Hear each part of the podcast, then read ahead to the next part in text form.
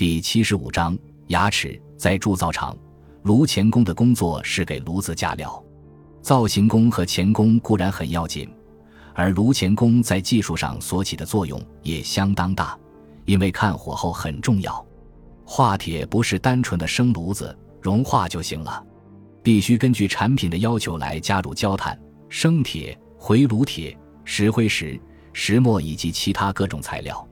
炉子的温度要在五百度至一千三百度之间适当调整，融化时间等也要凭炉钳工的经验掌握。需要相当熟练才行。袁之内本来可能是造型工，手很灵巧，可是不知什么原因，到了宇建铸造厂以后，他却当了炉钳工。从二十三日起，袁之内无故缺勤，这正是户田桥二丁目的竹内失踪不见的日子。警方断定袁之内就是竹内，开始彻底追查。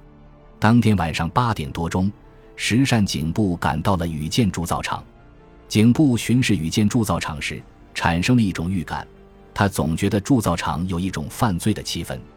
工厂四周用马口铁围着，天花板很高，屋顶也是马口铁的。在宽阔的作业场的一角，竖着巨大的冲天炉，铁水包上开着槽，以便接受融化的铁水。在炉子中融化了的铁，形成一股火红的铁水，顺着出铁槽奔流，火星四溅。半裸体的工人们在拉铁水包，这铁水是造什么用的？石善警部问道。造火炉是学校的订货，这就是柱形。石善警部顺着厂长所指的方向一看，只见并排摆着几个火炉的柱形，就像几个大箱子，箱子上开着胶口。工人们用吊车搬运刚盛满铁水的铁水包，转动着手轮。使铁水包的流出口对准柱形的胶口，铁水像一团火似的浇入柱形。工人们的手被火烧伤，脚上的皮肤也有一块块光滑的地方，那是被火烫伤后留下的伤痕。工人们为什么不戴手套，还光着脚？哦，助工没有穿袜子的呀，先生。宇建厂厂长笑道：“光脚最好。”火红的铁星四下飞溅。碰到身体就会滑落下去。假如穿着鞋子，火星就会停留在那里，反而烫伤的更厉害。那么，工人们的脚都会烫伤了。每个人都难免有一两块伤疤。石善警部回头望了一下站在他后面的原田，在认真的做笔记。石善警部继续问道：“厂长先生，这个冲天炉的加料口在外面吗？”“是的，在外面搭了个脚手架。”料从那里加到火炉中，因为这样比较方便一点。是这样的，说着，厂长领着石善警部走到了用白铁皮围起来的车间外面。冲天炉好像一个巨大的圆筒，从地面直冲天花板。加料口离地十米左右，那是一个朝外开的大洞，位置在中间，就是从那里放进去的吧？是的，把焦炭、石灰石、生铁。回炉铁等各种各样的东西配在一起融化。假如把人放进这个炉子呢？这个突如其来的问题使厂长顿时目瞪口呆。当然会融掉，连骨头一起全融掉，因为铁都会融化吗？一点不剩。是的，连一根头发都不会剩吧？厂长起初还笑眯眯的，可是随即就严肃起来，说：“我没有经验，不太清楚。不过。”从前王侯向寺院捐献大钟的时候，听说是把活人和钢一起融化的。我记得看过这样的记载：人体有磷，把这种磷加入铜里，铜就会变得光滑，钟声带有余音，音色较好。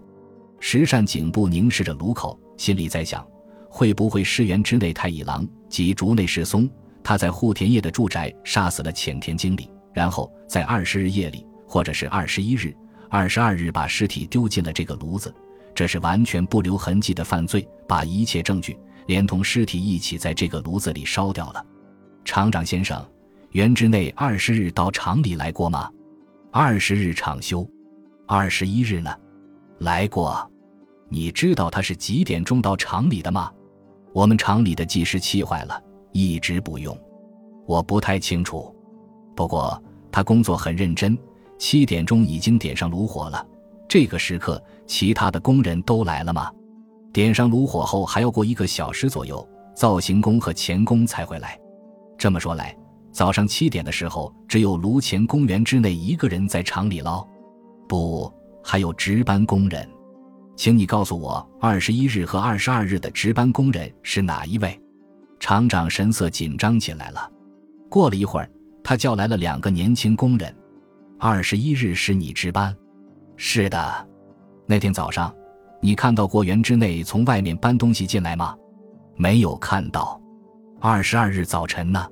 什么也没有看到。只见园之内和往常一样，正走过脚手架在搬运材料。警部打听了值班室的所在，他在面向大门的车间的入口旁。这幢房屋有一间六张铺席大小的水泥地，水泥地上放着一张桌子，可以在那里用餐。肮脏的棉被随便堆放在房间的角落里。从这里看得见炉子吗？警部亲自躺在铺席上，向窗外望去。这扇窗子只有顶上一块是透明玻璃，因此看不见窗子那面的情况。值班工人总是很困，他也许迷迷糊糊地听到炉前工来上班的脚步声吧。园之内进场后，厂里的炉子才会点上火。炉子喷火的声音是早晨开工的信号。园之内一清早把浅田米造的尸体搬到此地，然后神不知鬼不觉地丢进炉子，这完全办得到。警部向刑警原田下令。把二十日到二十三日之间交织的所有产品集中起来，交给鉴别科去分析。是。第二天，警视厅科学检查所和鉴别科共同检查川口市宇建铸造厂的三种产品：缝纫机零件、冰箱气缸以及家庭用烧水壶。幸亏缝纫机零件和冰箱气缸还没有出厂，因为时逢年底，市场上很需要。检察官员立即赶到日本桥本业二丁目经营五金批发的远东商行，但只拿到一个三星牌烧水壶，因为该商行早已把从川口试运来的三百个烧水壶都批发给全市的五金店了。主任，要是烧水壶里容有浅田经理的肉体，原田问道，那就是犯罪史上空前的案件。石善警部微微一笑，加重语气继续说。也不能说是空前的，把人体丢进熔炉杀人的案子，大正八年曾在三重县的松坂发生过。那是为了侵吞从中国东北回来的一对夫妻的财产，将他们谋害的。我昨天晚上在一本书里看到了这件事的报道。宇建铸造厂的厂长不也说过吗？在江户时代还牺牲活人来造钟呢。是啊。两人都迫不及待地等着鉴别科的报告。这时，石善警部桌上的电话铃声大作。“喂喂，您是石善主任吗？我是吉山。啊，就是我。你在哪里？我在户田桥派出所。主任，有人看到过竹内。什么？在哪里看到的？有一个木村的农民叫做内田幸平。”他每天一清早就把船开到东京下町去，夜里装粪尿回来。什么？粪尿？是的，就是人粪、大便。他把粪尿装在船上，运到木村田地里的肥料地去。二十二日早晨五点多钟，他把船开到川口市荒川水门附近的时候，看到一个大箱子似的东西在河堤上移动。他觉得奇怪，就把船停下来，仔细一瞧。是有人扛着箱子在河堤上走，虽然只看到黑影，但确实是一个男人扛着一个棺材似的东西朝直川方向走去。这个农民说：“四周还很暗，看不清，不过的确看到箱子在移动。”吉山的声音有些颤抖：“你再向那个农民仔细打听一下，那天确实是二十二日吗？”“是的。”他说：“的确是二十二日的清晨。”石善警部放下听筒。就向原田喊道：“二十二日早上，宇建铸造厂用铁水浇制了什么？二十二日吗？我记得那一天做的是烧水壶。二十九日，警视厅侦查一科向东京都下谷警察局发出紧急指令，立即没收五金批发商远东商行批发给各五金店、百货商店、杂货铺等店家的三星牌烧水壶。警察全部出动。”走遍全区五金店、百货商店、杂货铺，到了三十日的傍晚，没收到二百七十九个烧水壶，可是其余二十一个已经到消费者手里了。警视厅立即将没收的二百七十九个水壶运到川口市宇建铸造厂去重新融化。先把造型砂放在平板上，再将铁水注入，使它变成薄板状。警方期望铸薄板冷却后，在它上面会出现浅田米造的金牙齿和白金牙齿等。可是，一切希望都落空，什么都没有出现。可见，也许是混在其余的二十一个烧水壶里了。